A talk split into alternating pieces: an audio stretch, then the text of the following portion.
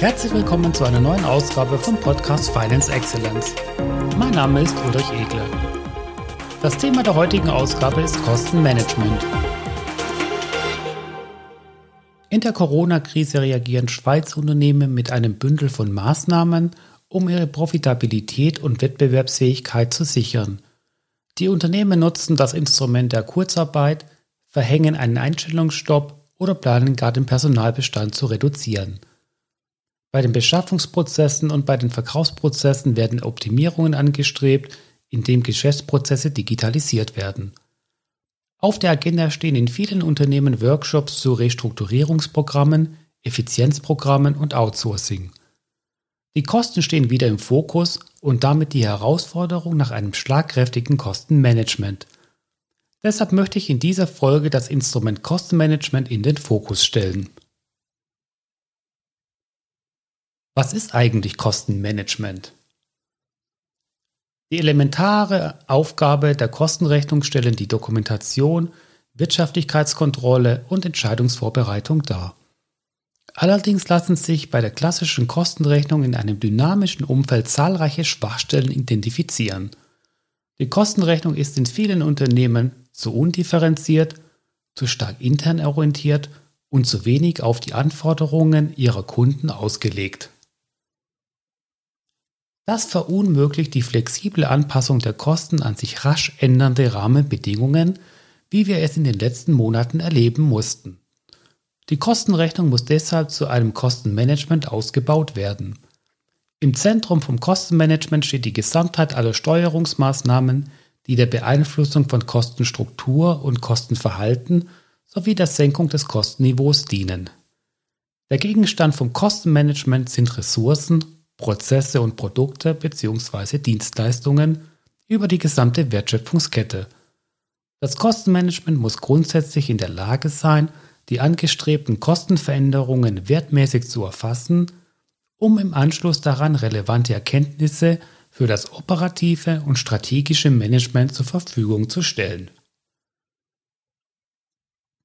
Um den Kostendruck von den Unternehmen zu nehmen, verfolgt das Kostenmanagement primär nachfolgende Ziele. Es geht um Kostentransparenz, es geht um Kostensenkungen und natürlich um Prozessverbesserungen. Mit dem Einsatz bewährter Instrumente des Kostenmanagements wird die Gestaltung von Informationssystemen zur besseren Entscheidungsunterstützung angestrebt.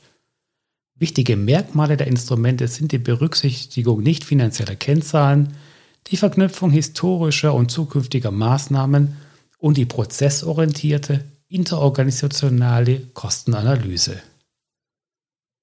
Die mit dem Kostenmanagement in Verbindung gebrachten Instrumente umfassen Prozesskostenrechnung, Target Costing, Benchmarking, Lebenszykluskostenrechnung, Wertanalyse oder OKR.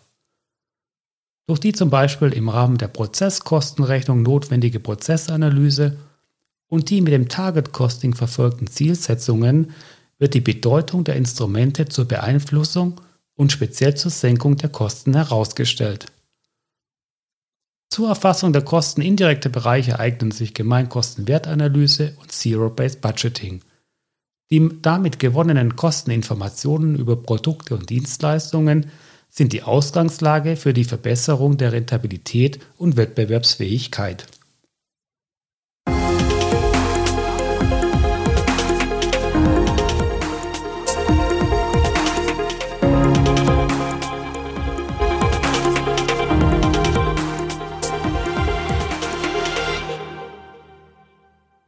Kommen wir zur Kostenanalyse als wesentliches Element vom Kostenmanagement. Für das Kostenmanagement ist es elementar, welche Aktivitäten im Unternehmen welche Kosten verursachen. Auf dieser Grundlage erfolgt die Analyse der Kostenschwerpunkte und der Kostentreiber, um wirksame Maßnahmen für wettbewerbsfähige Kosten ergreifen zu können. Die Kostensituation wird durch die drei Dimensionen Kostenstruktur, Kostenverlauf und Kostenniveau charakterisiert. Auf Basis dieser drei Dimensionen ergeben sich unterschiedliche Analyseobjekte und Perspektiven, die Kostensituation unternehmensintern und unternehmensübergreifend fundiert zu betrachten. Die Kostenstruktur beschreibt die Zusammensetzung der Kosten aus unterschiedlichen Kostenarten und Kostenblöcken. Neben dem Anstieg der Gemeinkostenanteile sind die Kostenstrukturen vieler Unternehmen durch einen dominanten Fixkostenblock gekennzeichnet. Gestaltungsobjekte des Kostenverlaufs beziehen sich auf das Kostenverhalten in Abhängigkeit von der Beschäftigung, also der Outputmenge. Das Kostenverlaufsmanagement strebt eine hohe Outputmenge an, um die Effekte der Fixkostendegression bestmöglichst zu realisieren und Leerkosten zu vermeiden. In diesem Bereich eröffnet die Pandemie dem ein oder anderen Unternehmen die Chance, durch Firmenübernahmen sich zu verbessern. Durch eine Akquisition kann ein Unternehmen den Umsatz steigern und sich diversifizieren, Synergien und Skaleneffekte nutzen und von günstigeren Produktionsstandorten profitieren. Es kann also den Umsatz, die Prozesskosten und die Faktorkosten verbessern. Das Ziel des Kostenniveaumanagements ist die signifikante Reduzierung der Kostenhöhe. Als Ansatzpunkte bieten sich dazu Mengen- und Wertkomponenten an. Ansatzpunkte der Mengenkomponente sind die Verbrauchsmengen, Vermeidung von Doppelarbeiten, Medienbrüche, Ausschöpfung von Automatisierungspotenzialen und Spezialisierungspotenzialen oder Reduzierung der Durchlaufzeiten. Das Wertgerüst der Kosten stellt den zweiten Ansatzpunkt des Kostenniveaumanagements dar. Im Zentrum stehen die kostenoptimale Standortwahl, Beschaffungswesen sowie Make-or-Buy-Entscheidungen unter Beachtung von Koordinationskosten. Kommen wir zur Analyse der Kostentreiber. Die Grundlage für die Veränderung der Kosten ist die Kenntnis über ihre wichtigsten Kosteneinflussgrößen und deren funktionalen Abhängigkeiten.